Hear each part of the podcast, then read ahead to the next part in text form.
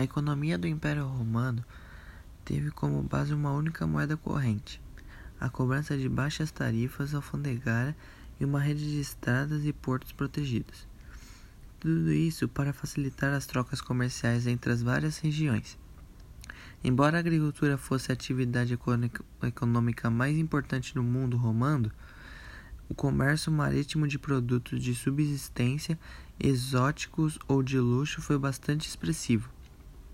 Roma, centro do império, consumia cereais importados da Sicília e da África, azeite de oliva proveniente em especial da região correspondente à Espanha e ao Egito.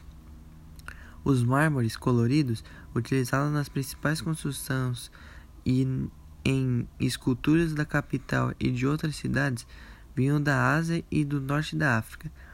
O comércio de cerâmica, cujo principal centro de produção era Arezzo, na Itália, abasteceu o mercado romano. Bem, como as províncias acidentais, as do norte e o, e o sudeste do império. A produção em fábrica era praticamente desconhecida. Em sua maioria, os artigos eram confeccionados por artesãos, que trabalhavam com uma pequena produção e muitas vezes diretamente para os usuários das mercadorias encomendadas.